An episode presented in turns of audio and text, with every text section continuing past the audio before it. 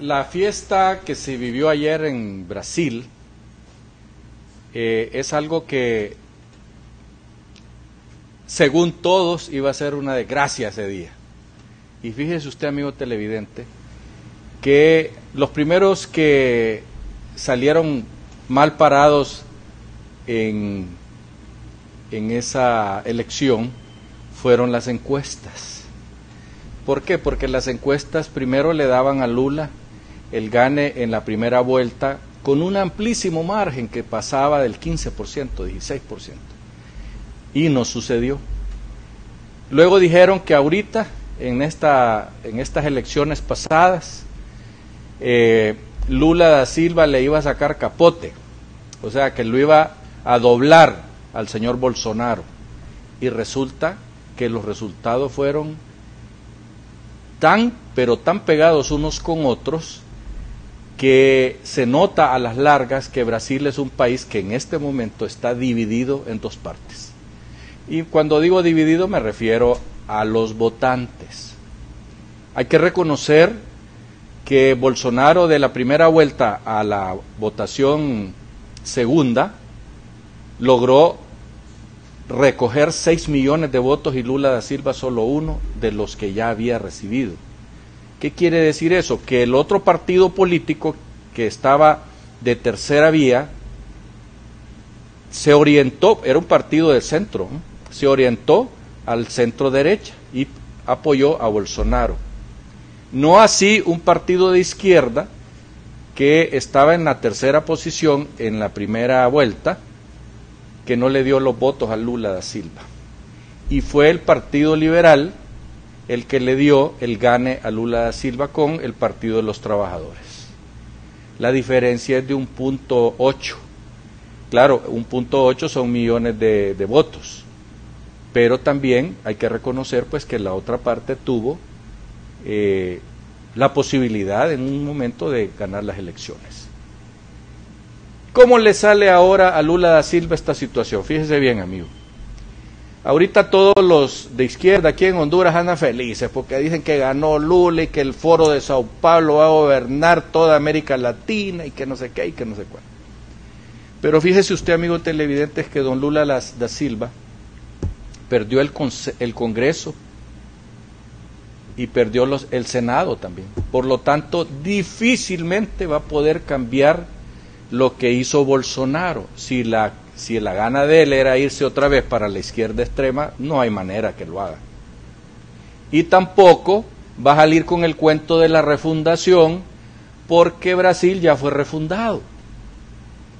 Y fue refundado con dos años de gobierno de, de Lula y uno de Dilma, Dilma Rousseff. Tres gobiernos al hilo tuvieron la izquierda y supuestamente refundaron Brasil. Le tocó a Bolsonaro arreglar el tema de la economía porque la habían dejado desastrosa porque lo que hicieron fue regalar los fondos del Estado, lo que sucede siempre con los gobiernos populistas. Pues bien, el señor Lula da Silva tendrá que gobernar negociando como debe de ser con los diferentes sectores de la, eh, eh, del Estado de Brasil ya iba a decir yo de la hondureñidad. y tiene, tiene que hacerlo porque no tiene otra salida.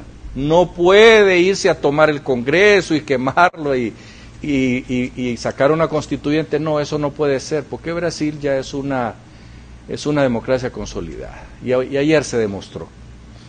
El otro asunto es que de 27 estados que tiene Brasil, Lula logró 10 y Bolsonaro logró 17. Entonces, esos son los senadores. Entonces, los señores gobernadores que no son como en este país que no huelen ni eden, allá sí los gobernadores mandan en sus estados, son como pequeños presidentes de sus estados.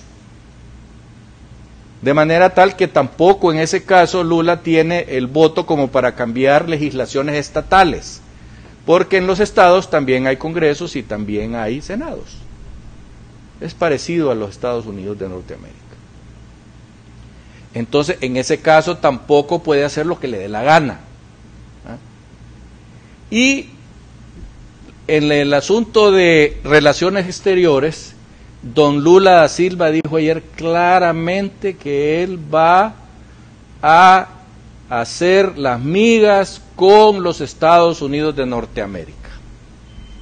¿Por qué? Pues porque Brasil es el que más le vende a los Estados Unidos de Norteamérica y depende de su economía, no de Europa, ni de Rusia, ni de China. Depende de los Estados Unidos de Norteamérica, así como nosotros, lo cual no es ningún pecado. Y él inteligentemente, como lo es Lula, no es ningún papo, es inteligente. Y dijo, no, señores, nosotros obtuvimos el apoyo de, de Joe Biden y vamos a gobernar en equipo con los Estados Unidos de Norteamérica para lograr que nuestro país siga creciendo económicamente. Entonces ya son tres cosas que no le va a permitir a la extrema izquierda del Brasil meter los cantos de sirena que están acostumbrados a hacer en todas partes. Y si vemos todo el continente americano vestido de rojo ahorita, bueno, hay, los rojos tienen tonalidades, y el de Lula da Silva va tirando como rosadito ya. De manera que no vamos a tener un Brasil eh, tirado totalmente a la izquierda, va a ser más bien un gobierno de centro izquierda. Recuerde usted, amigo televidente, que el vicepresidente de Brasil, que es por votación, votan por él, es el segundo de a bordo y, para que sepan ustedes, es un ecuménico, es un cristiano ecuménico y por lo tanto es líder del Partido Liberal, que fue el que lo llevó a Lula con el Partido de los Trabajadores a gobernar.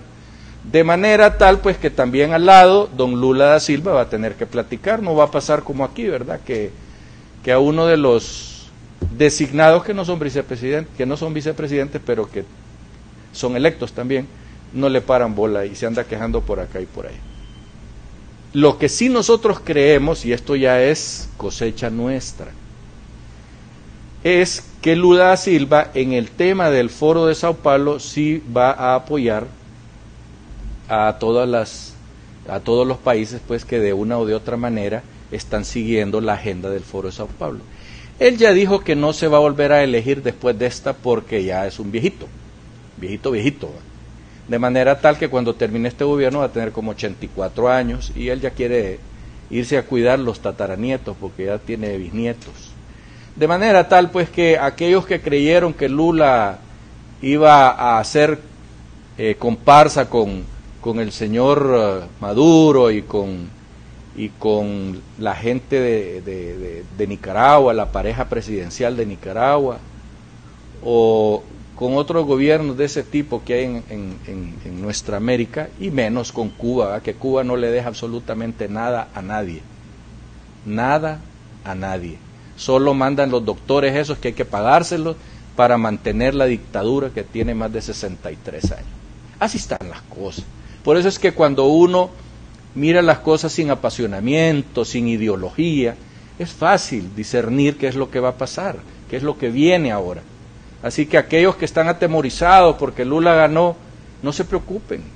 Lula va a ser seguramente rosadito, rosadito. Hasta pronto.